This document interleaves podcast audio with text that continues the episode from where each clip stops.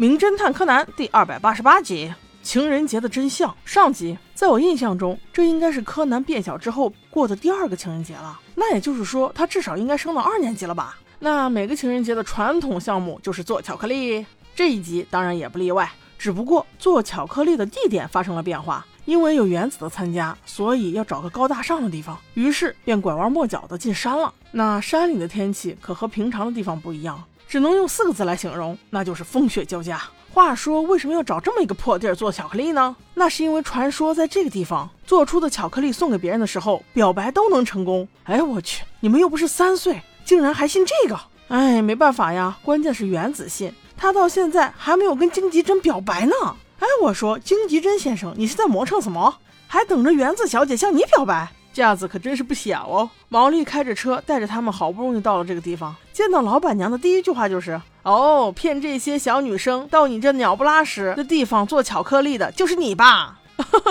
小虎狼叔叔，瞅瞅你这情商，要不是知道你是猪脚，我肯定会怀疑这集死的就是你。此时又从房里出来了三个人，分别是一男两女，其中男士和一个短发女是一对 CP，而长发女则是他们的朋友。两个女孩是专程出来送这个男孩的。男生是一个摄影师，现在全副武装要出去拍照了，目标则是一些可爱的小动物。他刚一走，从房内又出现了一个猎人，背着一杆枪，也正要出去。小五郎问他：“你拿枪要打什么？”猎人却解释道：“我不是为了打什么，而是为了保护这一群日本野狼。他的枪是为了把这一群野狼给吓走，只要他们不伤害人类，他是不会真正瞄准野狼的。”说完，他也走了。随后，这个无奈的老板娘也走了。她说她要去给她的死鬼丈夫去上坟，为了避免雪天危险，所以她还带了一条狗。这条狗的名字叫三郎。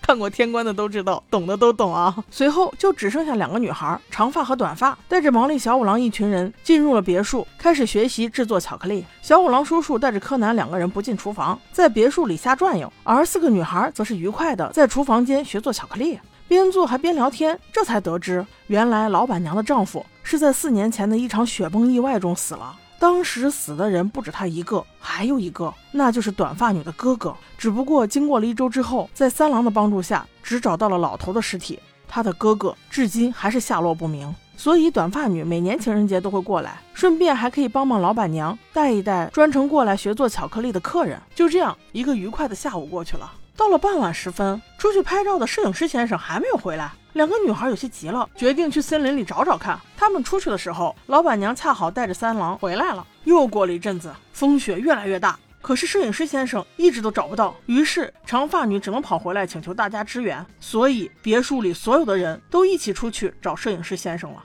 最终还是柯南带着三郎找到了摄影师先生，但不幸的是，摄影师已经成为了尸体，很明显不是冻死的，而是被袭击身亡。这个时候大雪封山，警察是很难到这里来的，所以勘察现场的任务就只能由小五郎来做了。经过一番仔细的观察，小五郎和柯南同时发现，死者应该死于白天，在死者的防风眼镜的左眼镜片中找到了一个隐形眼镜，但是右眼没有。据推测，可能是在打斗过程中掉到附近的雪堆里了。